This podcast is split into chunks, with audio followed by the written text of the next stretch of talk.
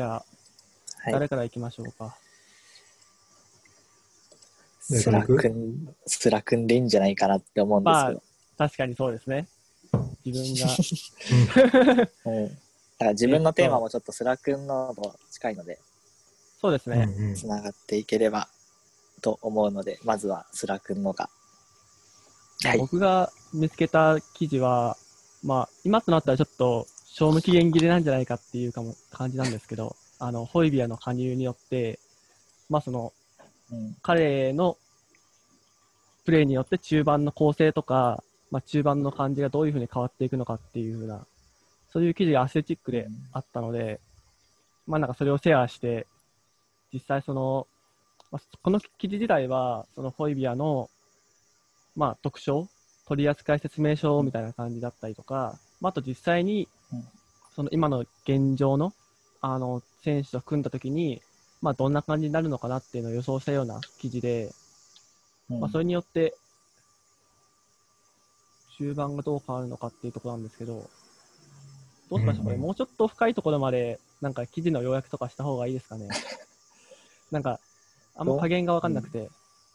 うん。まあそんなにそのぐらいでいい気が。うん。そのぐらいでいいと思う。あんまり深く言っても、まあ、実際の記事読めるわけじゃないしね、今パッとみあの聞いてる人が。そうですね。ざっくりこんな話ですよでいいんちゃうまあなんか、そのリンクとか貼れるとこあるみたいなんで、まあそこで多分リンクを貼ると思うああ、んでそっか、そっか。まあ有料記事なんですけど、アスレチックは。ですね。で、なんかう、んうん実際彼が、あの、一人目の夏の加入って決まって、で、なんか、多分全員が全員なんか、欲しかったってわけでもないとは思うじゃないですか。なんか、ホイビアに関しては。なんか別にっていう意見も多分、なかなかあると思うんですけど、うん。まあ、うんうん自分としてはなんかすごいいい補強だなっていうふうに思っていて、あの、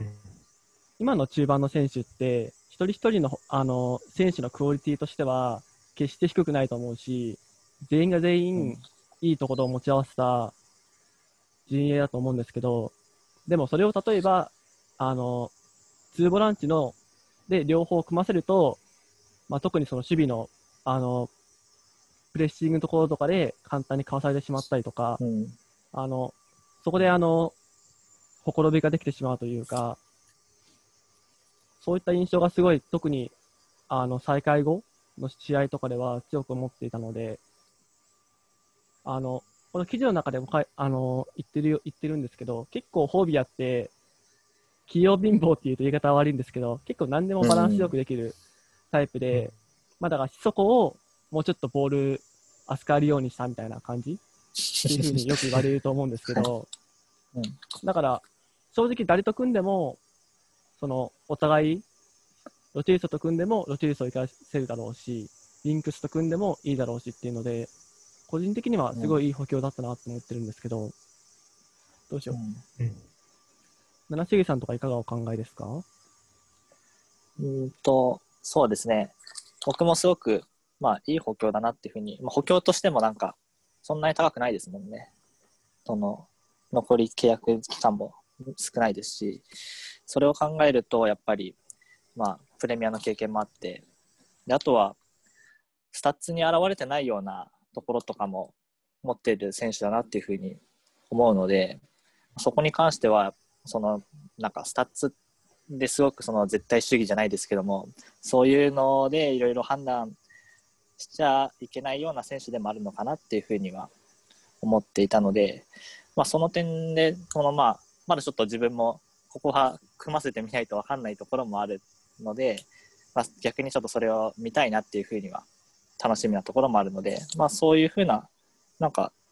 なんでしょう、普通に希望的な感じで今見れているのも、まあ、それなりにいい補強だったからなのかなっていうふうに逆に考えて今思ってますね。なので、まあ、僕としては全然、ホイビはいいんじゃないかなっていうふうには、まずは思っててます。そこだ、そこだけまず。はい。ゆうきさんはどうお考えですかね？えっと、まあ、最初名前上がった時とかは、まあ、その、ホイビアのプレースタイルあんまり知らないっていうこともあって、もっと、まあ、3センターのアンカーできるようなタイプ、まあ、他のチームで言えばファビーニョであるとか、うん、えっ、と、ロドリ、フェルナンジーニョとか、まあ、ああいうタイプ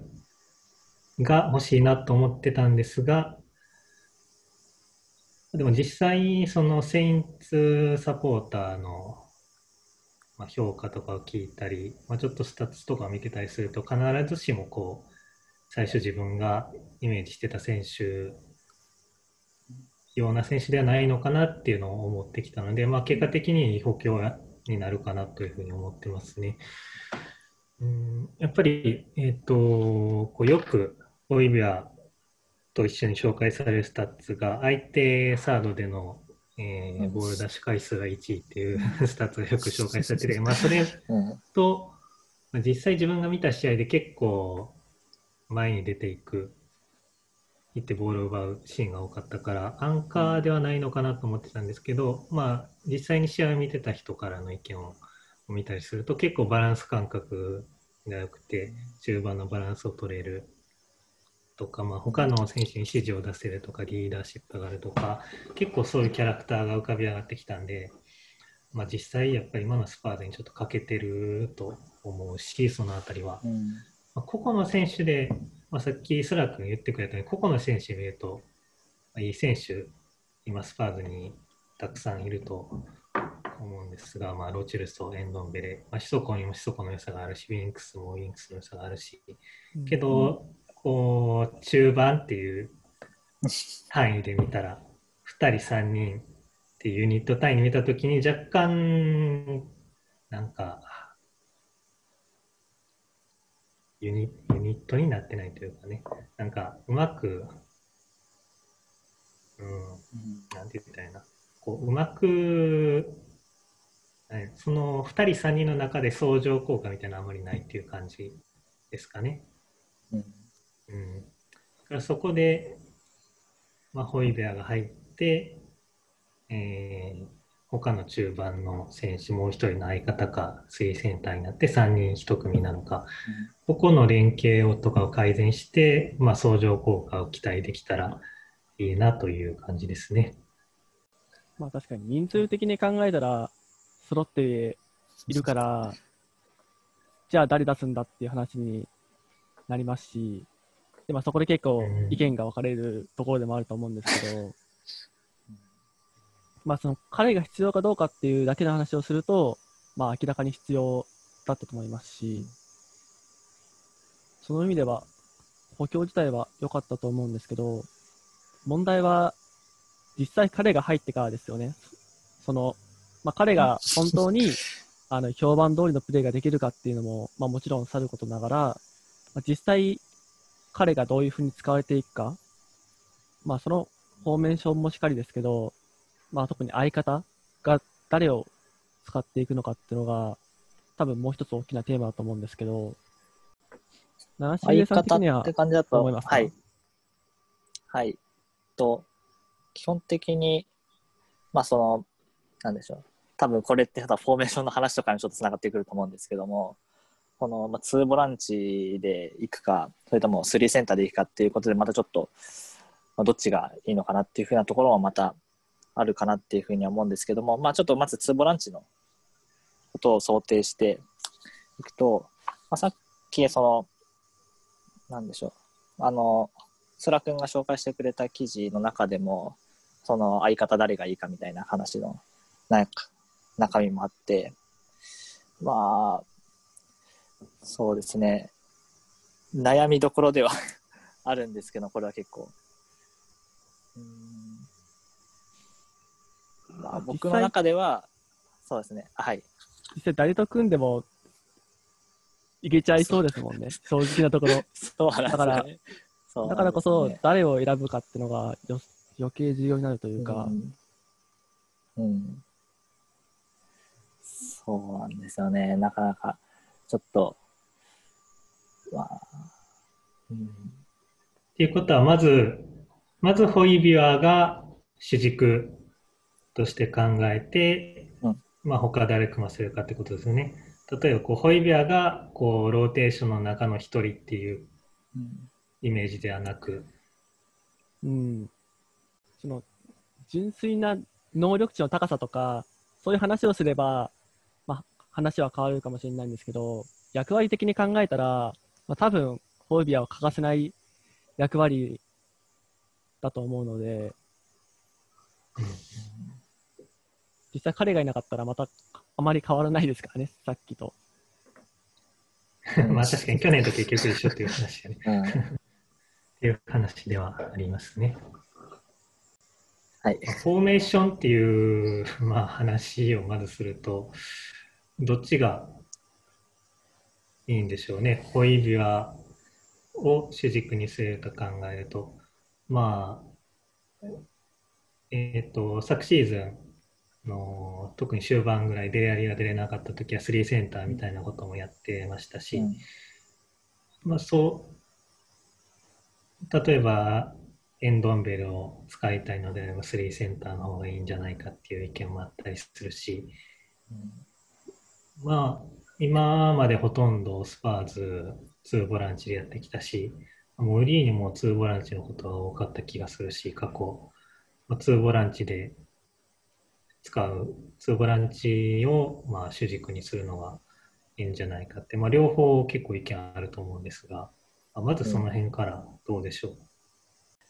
う？あ僕いいですかね。はい。はい。僕個人としては、まあちょっと、まあ、さこのこの後自分の話すテーマのところでもちょっと考えてたことなんですけども、これはなんか、うん僕としてはツーボランチ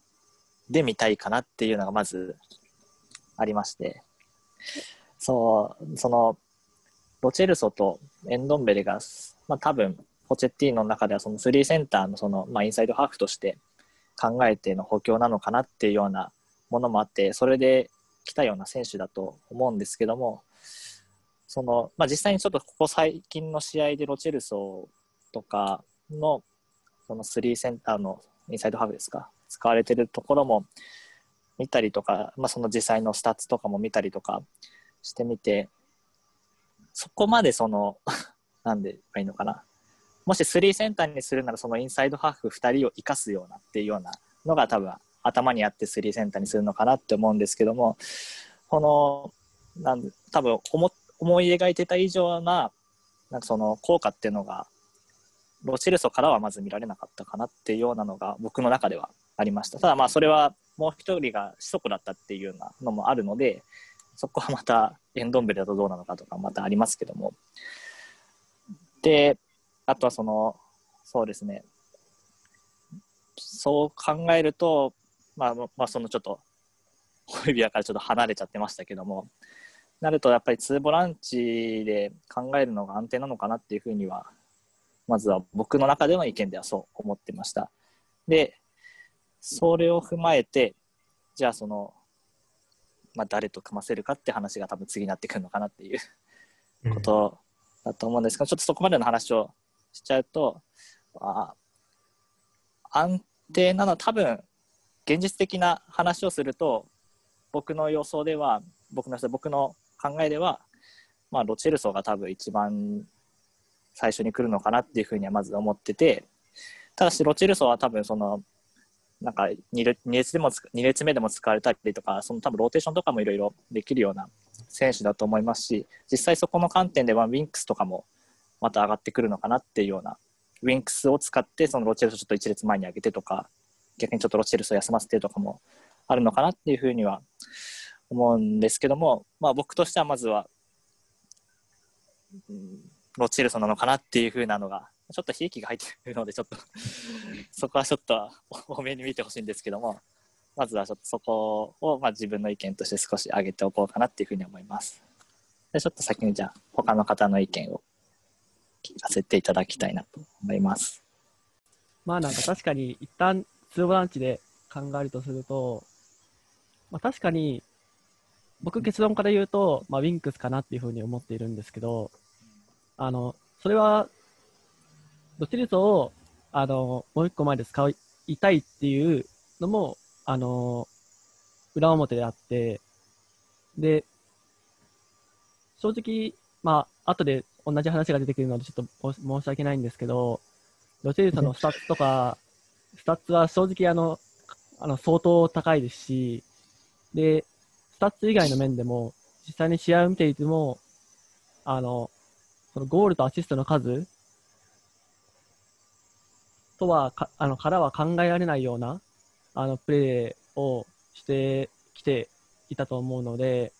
正直彼はまず外したくないっていうのはあるんですけど、だけどそこで、ツーボランチとして組ませてしまうと、もう少し、ロチルソに関しては、少し前の方で使いたいっていう気持ちも、当然、なんか、あって、で、すビルドアップを組み立てていくってなると、まあ、ウィンクスの、そのボールを循環させる役割であったりとか、あとは、その、セインツ時代も、あの、ホイビ、ホイビアとウォードプラウズってかなりスタッツが似てるみたいな、かなり似たような役割を二人でやっていたみたいな話があったので、だからそういう意味でもウィンクスと、なんか若干役割が、役割というか、個性が、そのプレッシャーがかかったところでも、そのボールを循環させて、あの、次の局面に、あの、ビルドアップを進められるというところであったりとか、そういった面でもちょっと、なんかウィンクスとの親和性は決して低くないのじゃないかなっていうふうに思ったので、ロシェルソもウィンクスも使いたいっていうけ、あのところから、後ろ向きに考えて、まあ、ウィンクスかなっていうのは僕の考えですね。うん。うん。なるほど。なるほど。なるほど、なるほど。うーん、難しいですね。まあ、自分もまあ、ウィンクスかロチェルソなんですけど、えーっと、うーん、まあ、なんでウィンクスかロチェルソの二択かっていうと、えーっと、自分はデレアリをケインの近くで使いたいというのがまずあるので、トップ下がまずデレアリというのがあるので、となると、まあ、ロチェルソは、んローテーションで使う、完全にローテーションで使うっていうのはなんかもったいない気もするし、まあ、セントラルミッドフィルダーでも昨シーズン、まあ、守備面でもかなり奮闘してたというあのスタッツもあるので、セントラルミッドフィルダーでも十分できるというので、あのロチェルソかウィンクスなんですけど、まあ、相手とか状況によってやっぱり変わってそこを使い分けるんかなとも思うんですけど、まあ個人的に一つの軸としては、ウィンクス・ホイビアで考えたいかなと思ってます。まあ、結構やっぱり、守備から入るっていう言い方はどうかわからない、合ってるかわからないですが、まあ、結構、モーリーニョバランスを重視すると思ってるので、まあ、やっぱりバランスを考えた組み合わせをまず軸に据えて、そこから、まあ、より攻撃的なオプション、より守備的なオプションっていう風なこう変化のつけ方をするのかなと思っていて、まあ、その攻撃的な、攻撃的にしたい時のオプション、オプションというか、組み合わせがロチルソで、まあ、より守備的に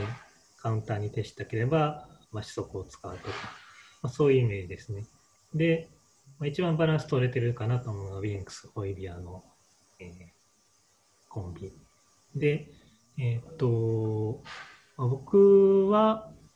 ウィンクスとホイビアは、まあ、似ているところもあるけれど、実際、パスの選択は、まあ、結構違うタイプの選手かなと思っていて、まあ、最近あのブログでスタッツをちょっと比較したりもしたんですけどホイビアは結構パス成功率っていうのは70%台で中盤の選手としては割と低くてで、まあ、ボックス内に送るパスが結構非常に多いというところでそこはまあウィンクスとまかなりパスの選択が違う。ウィンクスはどっちかというと後ろで、えボールを循環させて前他の選手がプレーしやすいようなプレーをする。タイプの選手だと思っているので、ウィンクスがボールを循環させて、まあ、ホイビアがリスキーなパスを選択する、まあ、高い位置にボールを送って、で、まあ、そこからあのプレスプレッシングの能力がまだので、高い位置でボールを奪って、まあ、二次攻撃をするとか、そういう、まあ、リスクとリターンのバランスを取ったプレーをする。という点で、このウィンクス・ホイビアをまあ一つの軸として考えたいなと思ってます。はい。はい。これは？難しいな。難しいですね。うん 僕もその、ゆうきさんがおっしゃってた、あの、デレアリをトップ下で使いたいっていうようなこともあるので、なかなかその、ロチェルソロチェルソ前で使うっていうのがするとまたさらにそのデリアリとか使えなくなるのかなっていうようなのもありますしあとはベルフワインもトップ下で出たりし試合もあって、まあ、そのトップ下の、まあ、オプションって言えばいい、まあ、競争って言えばいいのかな。そこら辺もちょっと、まあ、熱い方なのかなっていうふうにはなってくるとこのロチェルソをトップ下で使うとまあ、デリアリとかベルフワインとかの選択がちょっとなるのかなっていうところもちょっと前の話になりますけども。なんかそこまでちょっと考えるとなかなかうん難しいなっていうふうなところが正直一つあって。まあ実際は多分そのローテーションもありますし固定ずっと固定ってわけじゃないのでまあ多分うまく回すのもあると思うんですけども、まあ、ファーストチョイスを選ぶとするとやっぱりそういった難しさがあるなっていうのはちょっと今考えた時に思いました。はい。多分ここで誰もあの単義の話をしなかったっていうのはすごい面白いなって思うんですけど、まあ、そこに関しては、まあ、だいぶ守備的に入るってお話もありましたし、まあ、正直、シソコとホイビア組んだら、まあ、ちょっと、その記事の中では、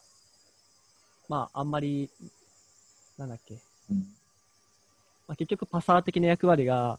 あまりいないんじゃないかっていうふうな話もありましたし、うん、まあ、そこに関しては一旦置いとくとして、まあ、多分、タンギーと組むのいいんじゃないかっていう意見も多分あると思っていて、そこについては、どうお考えですか結城さんであったりとか。そうですね。うんまあ、何やろうね。えー、っと、まあ、やっぱりさっき言ってたように、こう、まず一つ軸としてバランスの取れた、こう、組み合わせを考えるっていう意味で、まあ、ウィンクスとホイビアって言ったんですけど、って言ってその コンビを挙げたんですけど、まあ、ホイビアとタンギっていう組み合わせ自体はまあいいかなっていうふうに思いますね。単義も守備が悪い、良くないと言われつつも、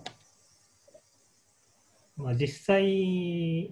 のスタッツを見るとそこまで悪いわけではないし、まあ、ホイビアがしっかり試合中にコーチングしてくれて、カバーリングしてくれたら、まあ、十分この2人でボランチ機能するかなっていうふうに思いますし、うん。まあ、ただ、やっぱり、うん、ビルドアップのところがちょっと気になるかなっていうのはありますね。ホイビアがどれだけビルドアップにリンクスと同じような役割をできるのかどうかが今のところ不明っていうのがまずあるし、まあ、単義、まあ、テクニックはもう抜群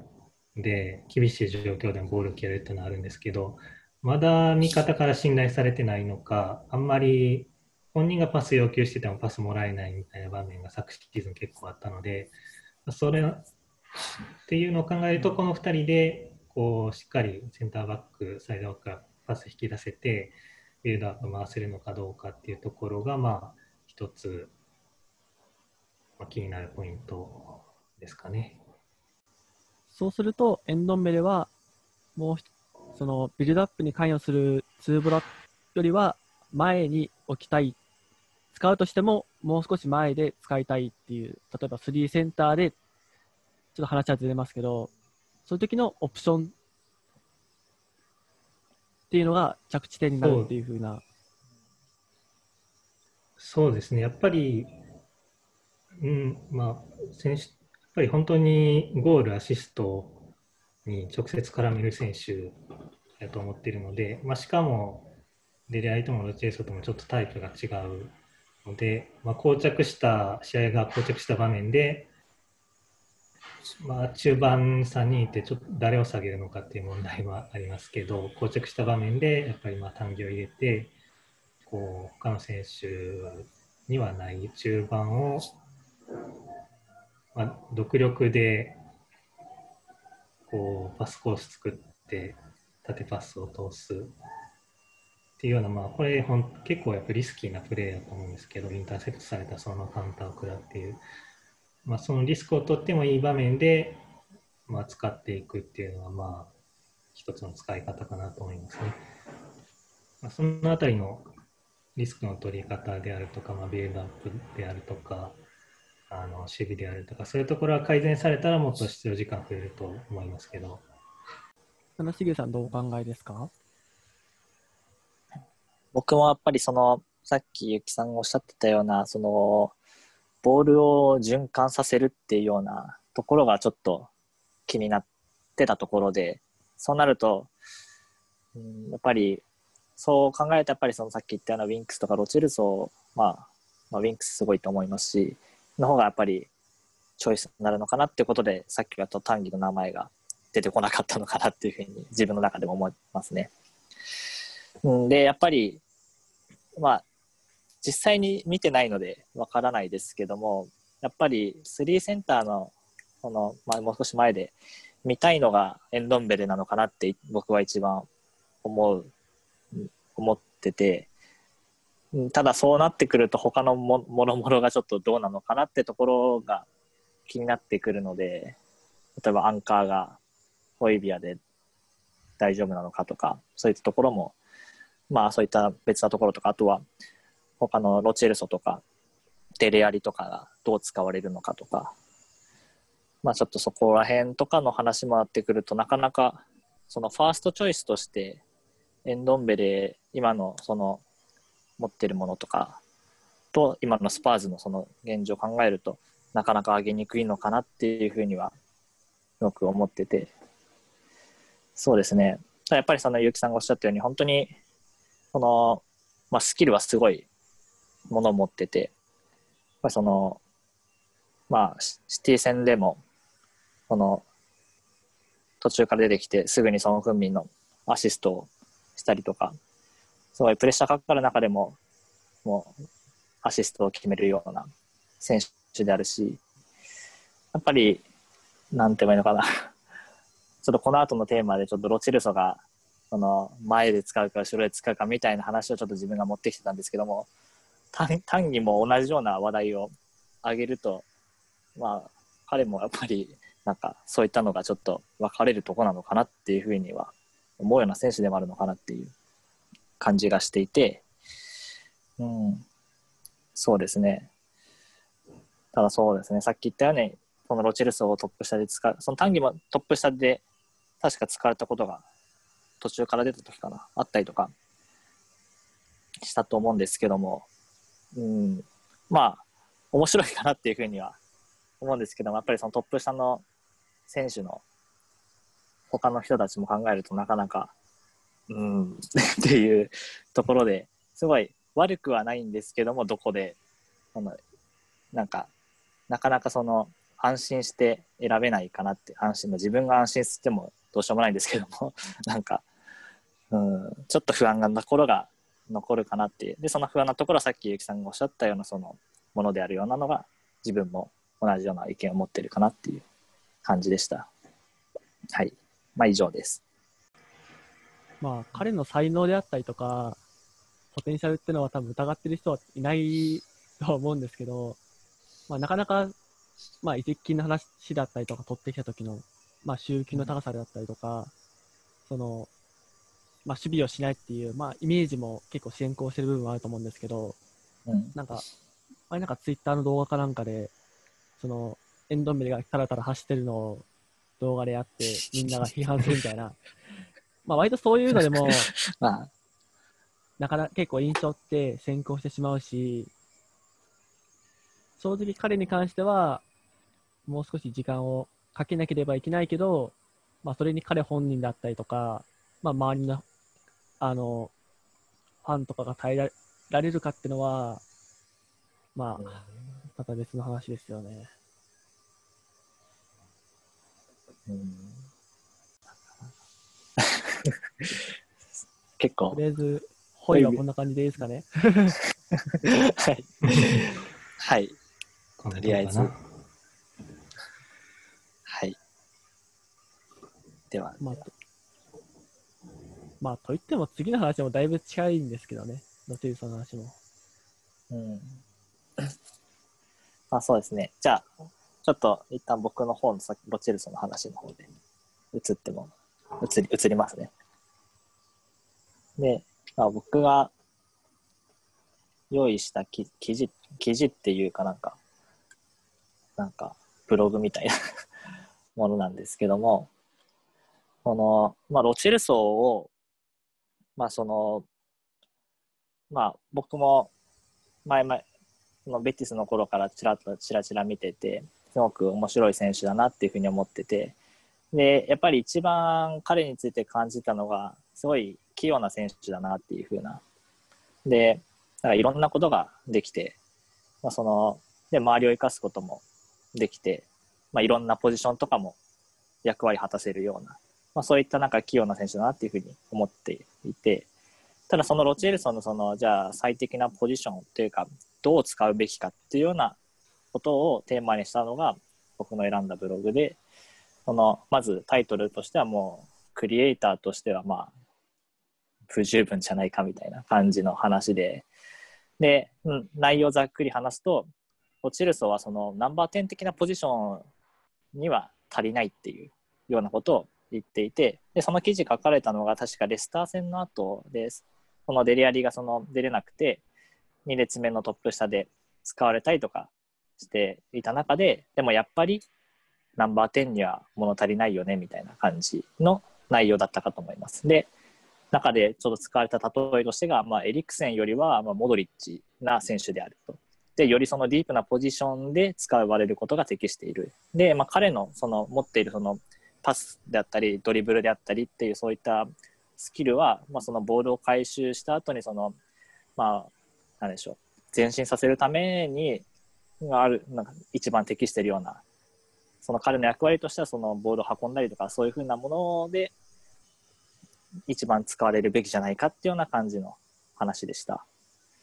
まあ、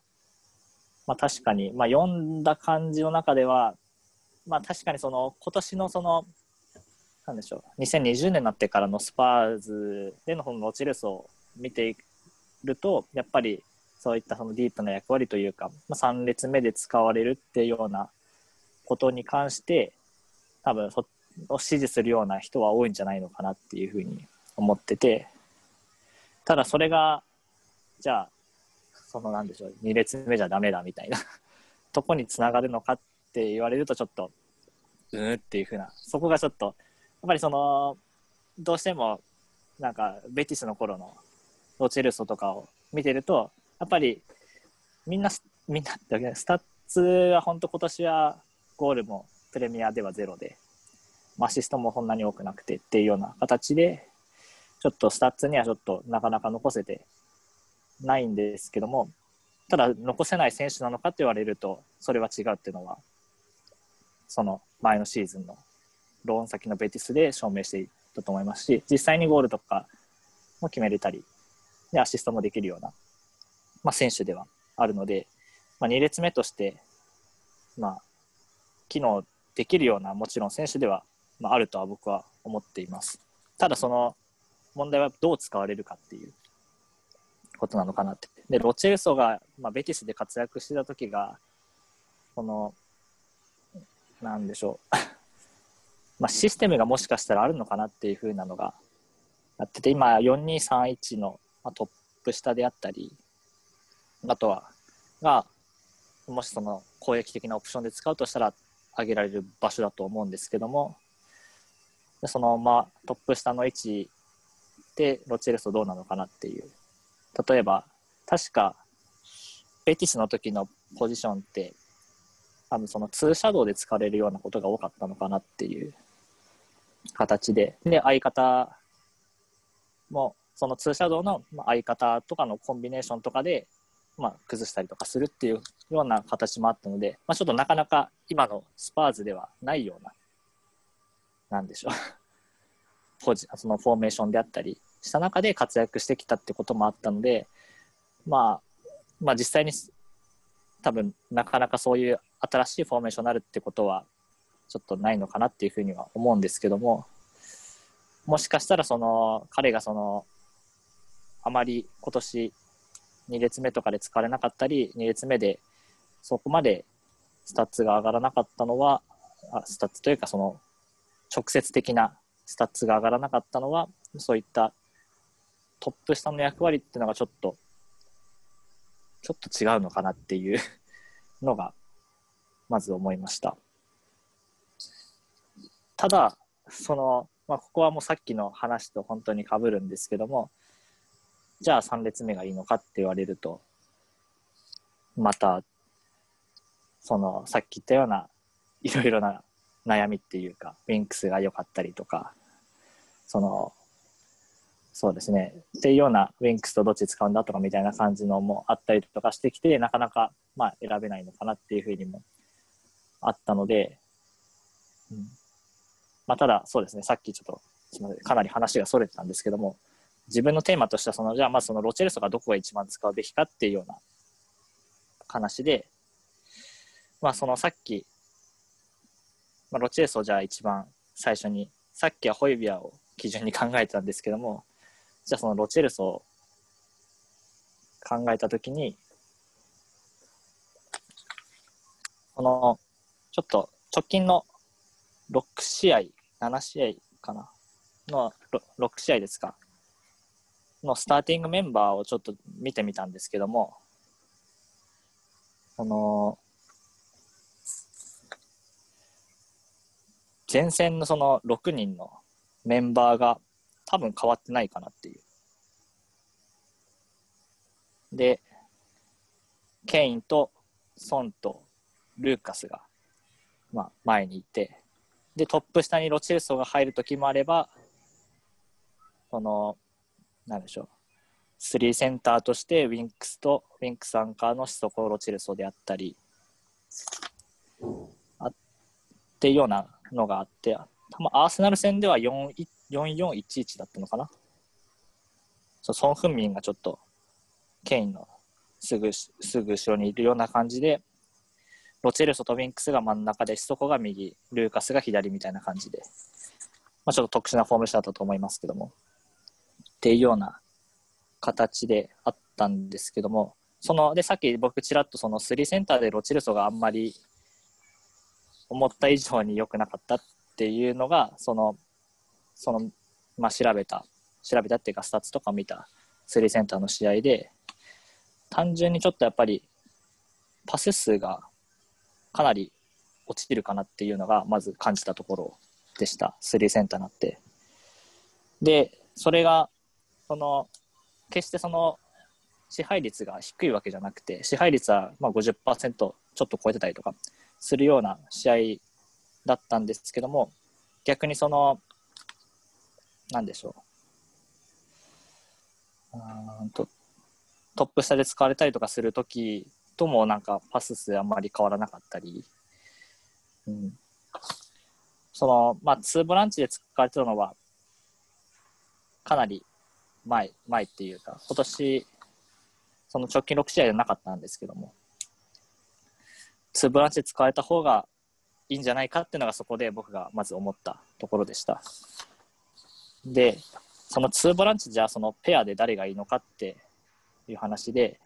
ちょっとすみません、自分の話がずっと長くなってて申し訳ないんですけども、ツーブランチで最後に出たのがシェフィールド戦だったと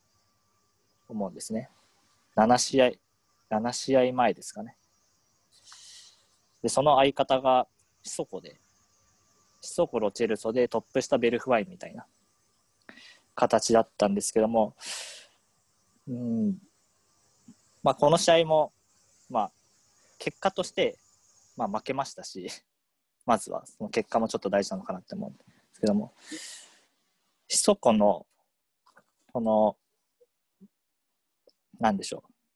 プレースタイルとかを見てると、かなり右側に偏ってるような、そのパスマップであったり、タッチシューだったりっていうようなところが、ちょっとそのロチェルソとかウィンクスとかとはかなり違うなっていうふうに思ってたので、そういった点で、そのもし中心のツブランチで使うときに、そのロチェルソはかなりまんべんなくその動くような選手だったので、もしかしたら負担が大きくなったのかもなっていう、意外となんか、シソコってスタミナでガンガン走り回ってるようなイメージが僕あったんですけども、結構右に偏ってるような形があったのと、あとはそのシソコと組ませると、ロチェルソ左で使わなきゃいけないっていうようなものがあって、そこで僕としては、ちょっとロチルソのその、やっぱり右サイドバックとのそのコンビネーションであったり、そういったところを考えて、右側で使いたいなっていうふうに思うとそういったなんかちょっと偏りのあるような選手とはちょっと合わないのかなっていうふうなのが思いました。なんかすいません。話がだらだらと 流れてちゃったんですけども。でウィンクスとロチェルソが結構よくあった理由としてそういったその、まあ、タイプがちょっとかぶかぶっててその全ウィンクスも結構その、まあ、中心を基準にあのいろいろなところに顔を出すようなパスマップであったりとか、タッチのなところに多い。で、ロチェーサちょっと少しだけ前寄りに多いっていうような違いが2人の中ではありましたけども、なので2人で結構お互いをカバーし合えるっていうところが多分ここで、なんかロチェル・ソビンクスが多分今シーズンのその2020年入ってからちょっと良くなってきたのかなっていうのは個人的には思ってました。なので、まあ、ホエビアがじゃあどういった選手なのかって言われると、ホエビアもどっちかというとそのウィンクスとかに近いような形であったので、まあ、そこに関してロチェルソと会うのはだ合う合うんじゃないかなっていうふうなのはちょっと心配はなかったのでまあそうですね。なんかすいません。ちょっとダラダラと話してて。自分の中で話のまとまりがちょっと見えなくなってきちゃってすいません。申し訳ないんですけれども、うん、僕の中ではさ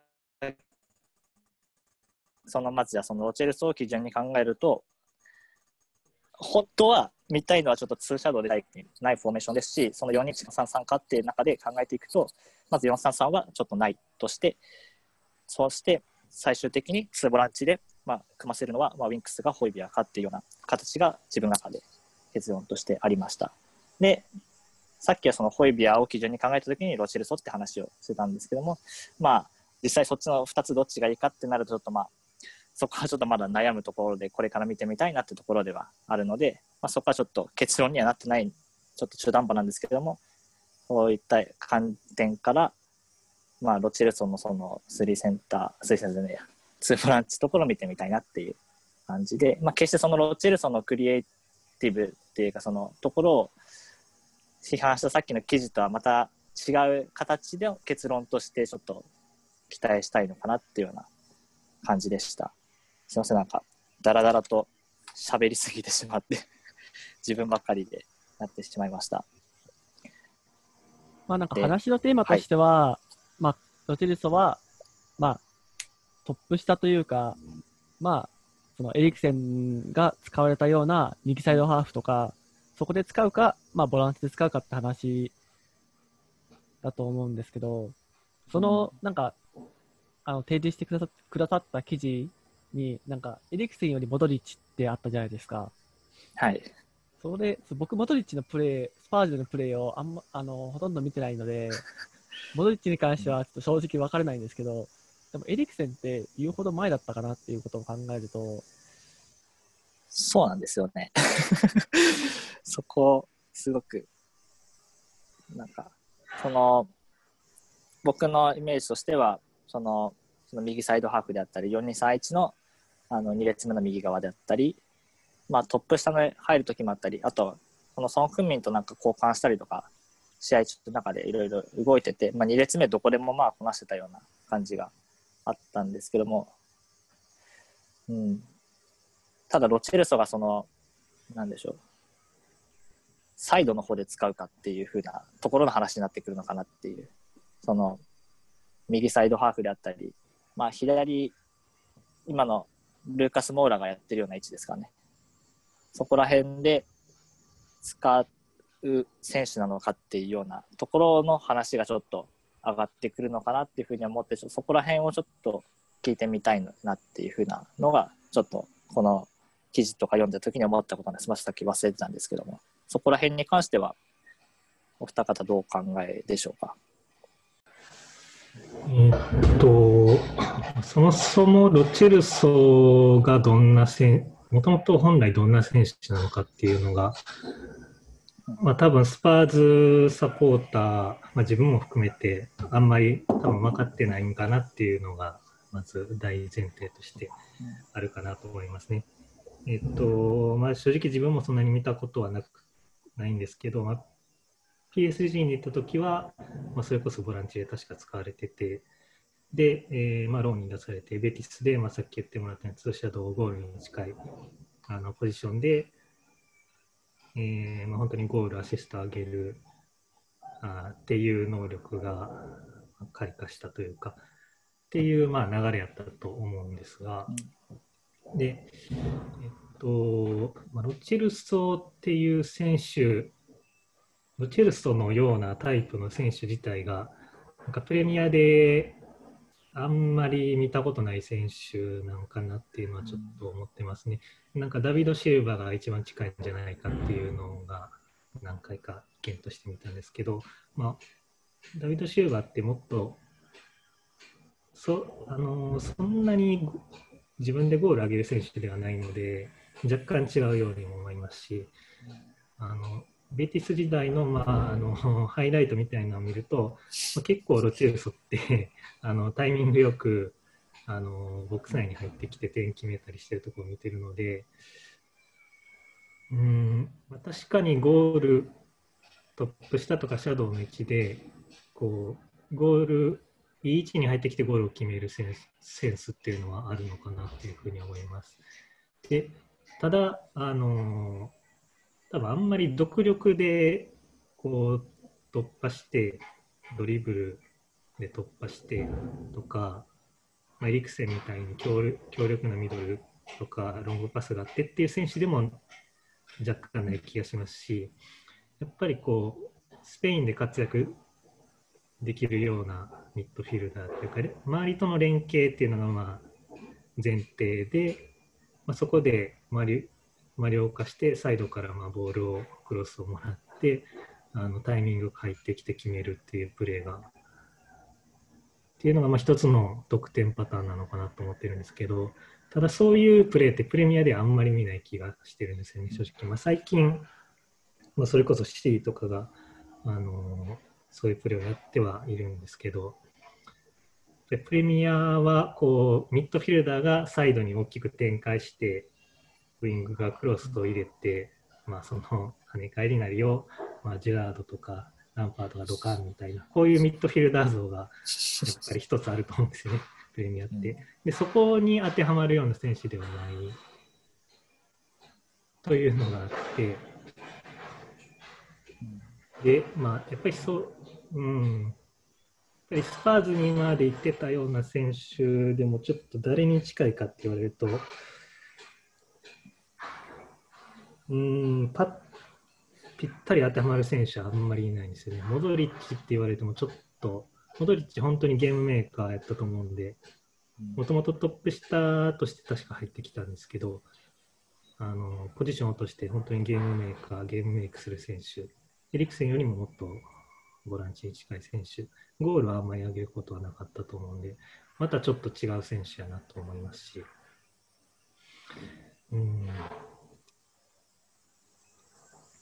っていうので、個人的にはこう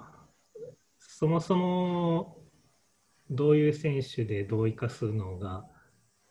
ロチェルソにとって一番いいのかっていうのはまだあんまり分かってないですね。で、スパーズ、ロチェルソにとって一番いいかとはまた別に、スパーズにとって何が一番いいかっていうと、まあ、さっきちょっと話したように、個人的にはスパーズには、やっぱりケインとデレアリのコンビネーションっていうのが一番、まあ、そこにソニーが加わってとか、そこが一番の強みやと思ってるので、まあ、そうなるとやっぱりボランチなのかなっていうふうに思いますね。スパーズにとってのベストっていうのを考えると。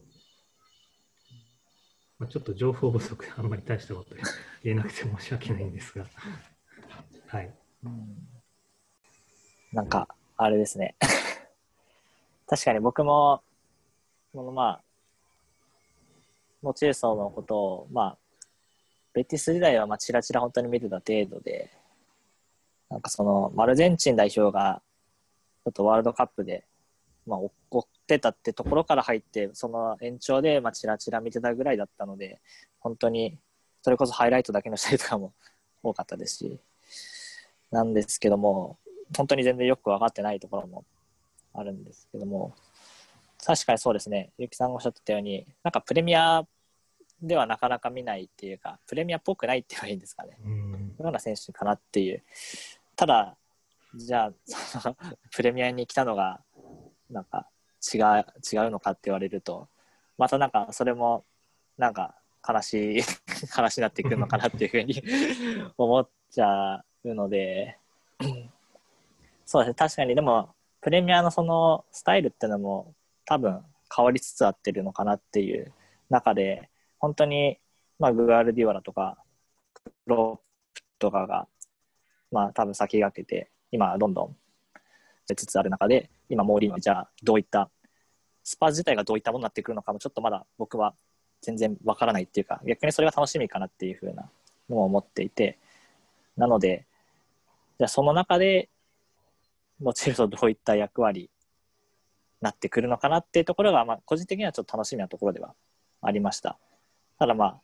本当に、まあ、その楽しみなんですけども、今の自分の中ではなかなかそのあんまり言い方あれですけど最適解っていうところは見えてないかなっていう現状ですかね。うん、はい。今さっきもちょっと言ったんですけどこう、まあ、フィジカルもはなくはないけどこ個人でどあの例えば本当にエンドンベレみたいに個人独力でこうこじ開けてみたいなタイプでは決してないと思うのでやっぱりこうチームとしてどう生かすかっていうのをしっかり考えてあげないといけない選手かなっていうのは思いますね。エリクセンとか本当にもう頭がいいしあのパスレンジ両足で蹴れるミドル蹴れるっていうのがあるのでエリクセンは割とそれこそシャウ シャウのような監督のもとでも自分のこう役割をしっかり見つけて、あの中でも活躍できてた選手なんで、エリクセンはこうほっといてもあの、自分で活躍できる役割を見つけられる選手やったと思うんで、あんまりこうエリクセンの役割みたいなのを考えなくて済んだんですけど、ロチェルソはやっぱりこう、そこちょっとまあエリクセンと違うタイプの選手なんで、こうやっぱしっかり生かし方をチームとして考えてあげないといけないのかな。ちょっと話がずれるんですけども、その最近の試合でもう、まあ、ケイン、ソン、ルーカスの前3人っていうのがほぼ固定だったんですね。で、かなりそのモーリーになってからそのルーカスの評価っていうのが多分すごい上がってるんじゃないかなっていうふうに感じていて、まあ、そこがすごくベルフワインとかが入ってきても結局そのファーストチョイスでは変わらなかったりしていますしこの、まあ、ロチェルソとかがもういいんじゃないかなって思ったりとかもしたんですけどもその2列目でもやっぱりルーカスの方が使われてたりとかっていう風な感じでそこが実際今後も揺るがないものなのかっていうで、補強の予想とか見てみると、前の方だとあとは、あの、控えのフォワードっていうか、ケインの、控えっていうものなので、多分来シーズンは、多分その前の方に関してはテコはないのかなっていう感じも考えると、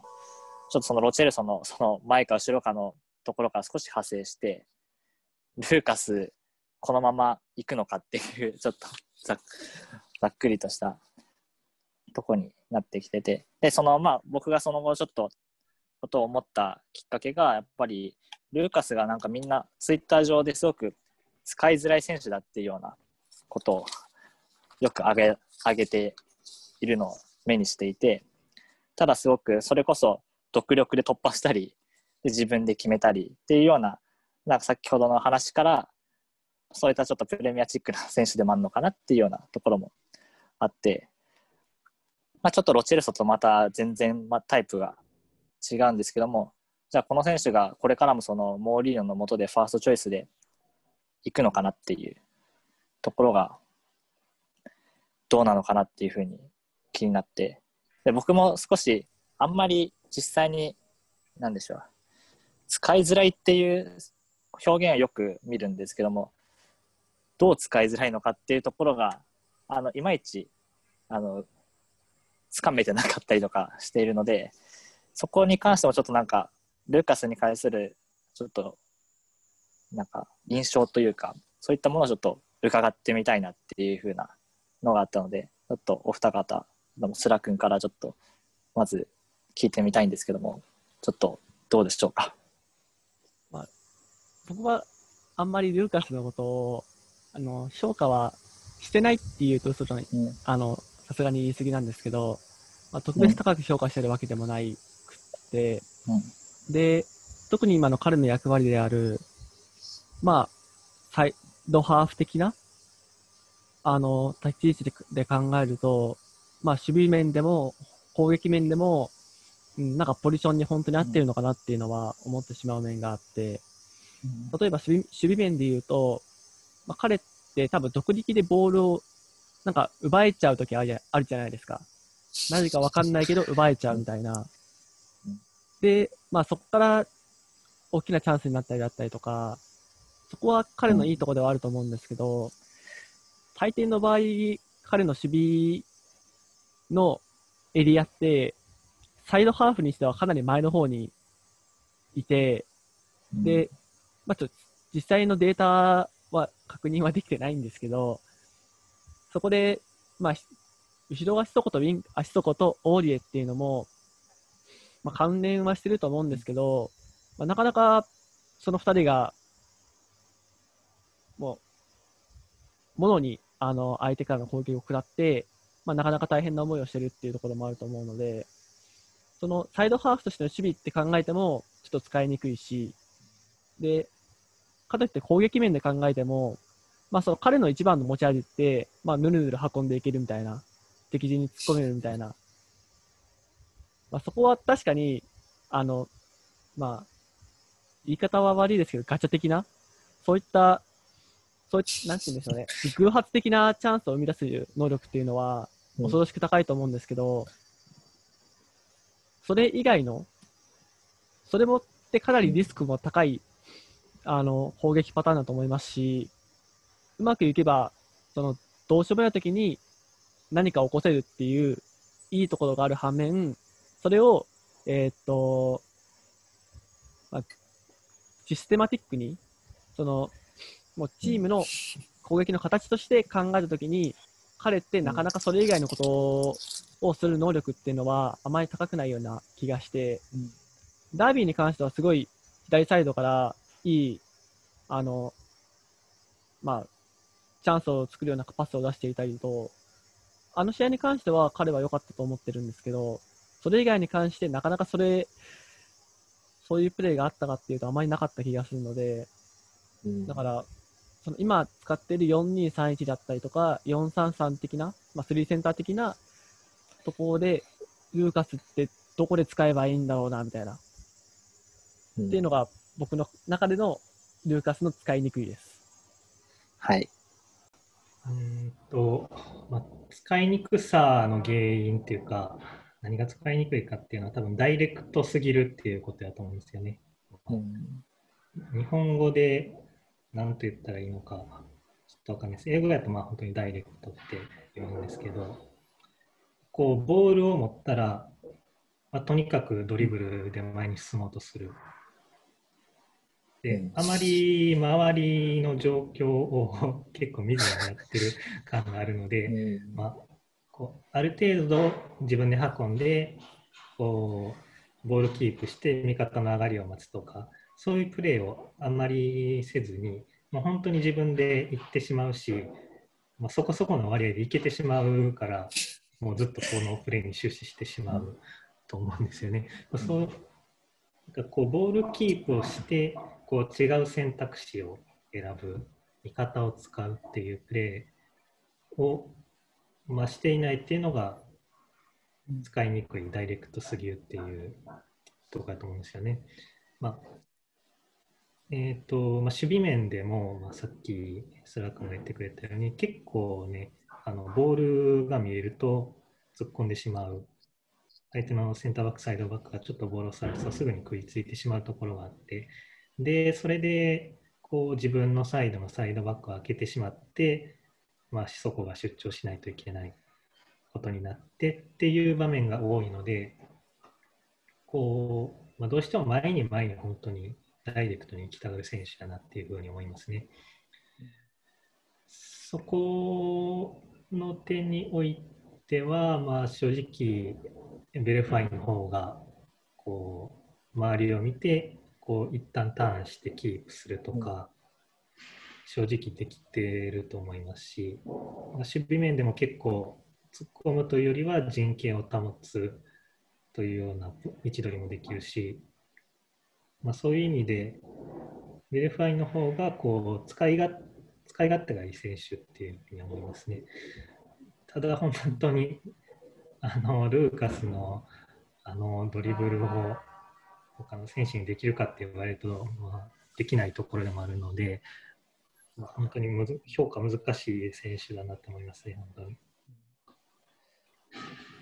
では、なぜモーリーニョがすごく、まあ、すごくルーカスを評価して、ファーストチョイスで使ってると思いますかね？その 本当にベルフワイン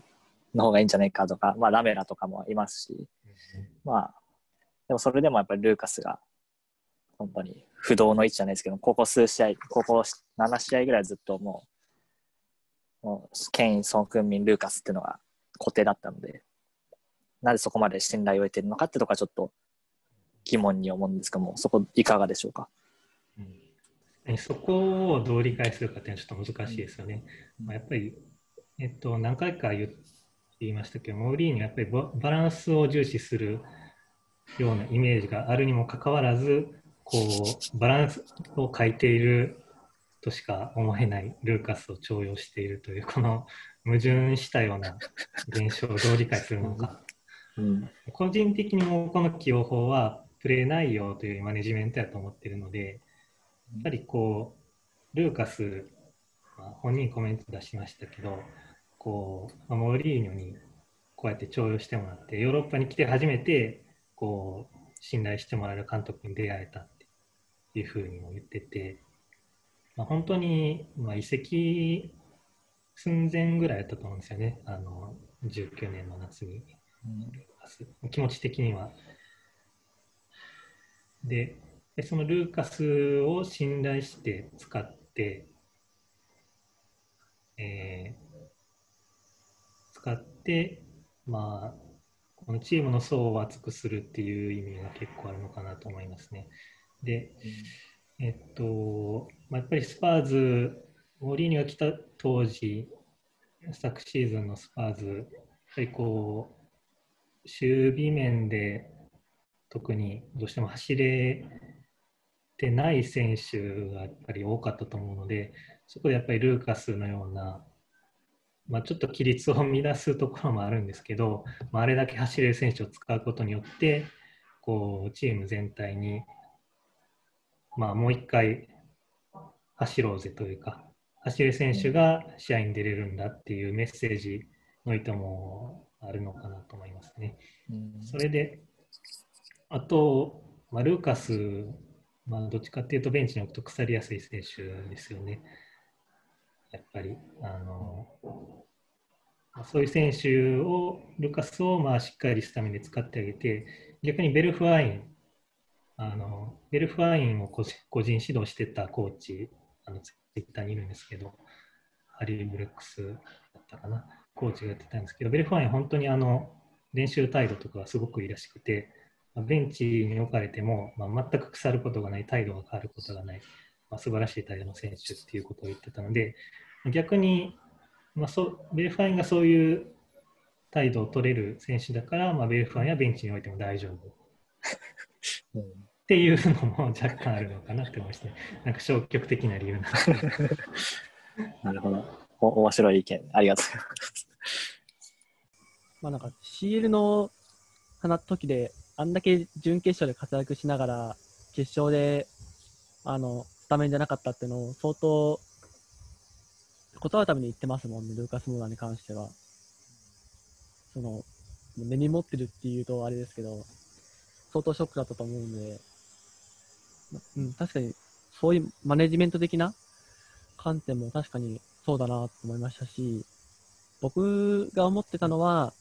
まあ、良くも悪くもさっき言ったように、偶発的な選手だからこそ、まあ、これだけいろんなものが、歯車が噛み合ってなくって、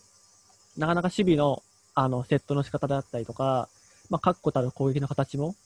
その、かつて輝いていた選手たちも、まあ、なかなか難しい状況が続いていく中で、まあ、何か一人で、なんとか、まあ、ガチャをたくさん回して、何かができるその、ワンチャンスにかけるっていうふうなことをしていかなければいけない状況であったとは思うので、そういった面では、まあ、彼みたいな選手は、まあ、特に攻撃面で、まあ、重宝される理由の一つにはなるんじゃないかなっていうふうには、僕は思いましたね。うんなるほど。ありがとうございます。来シーズン、まあ、ここから一応セットする時間はあるので、これから時間はないとはいえ。だからここから新シーズン仕切り直しになって、いざここからっていう時に、まあその、彼をどうシステム、システムの中で使っていくかっていうのは、まあなかなか難しい課題だと思いますし、多分特性的には後半から使って、あの、状況を打開する役割っていうのは、まあ、いい役割だと思うんですけど、まあ、彼のパーソナリティ的な面では、なかなか難しいのかもしれないですし、うん、ちょっと明確な結論はないんですけど、彼に関してもちょっと難しい状況ではありますよね。うん、なるほど。そういった意味でも、そのベンチワークじゃないですけども、そこら辺もなんか使いづらいなっていうようなところの原因なのかなっていうふうにもありました。そうですね、もうちょっと本当に、なんでモーリーニョ、こんなに浸水じゃないですけども、重宝してるのかなっていうようなところはすごく気になってたところで、うん。まあ実際に結果とかも出してたりはしてるんですけども、うん。まあそのやっぱりシステムとしてどうなのかなっていうところはやっぱり本当に気になってたところだったので、まあ確かにそのマネジメントであったり、まあ、そういったところが大きいのかなっていうのは僕もすごく納得しました。うん、ただそれが来シーズン以降どうなるかっていうところがちょっとやっぱり先はまだちょっと分かんない多分多分不安不安定なところなのかなっていうような感じはあります。ねはい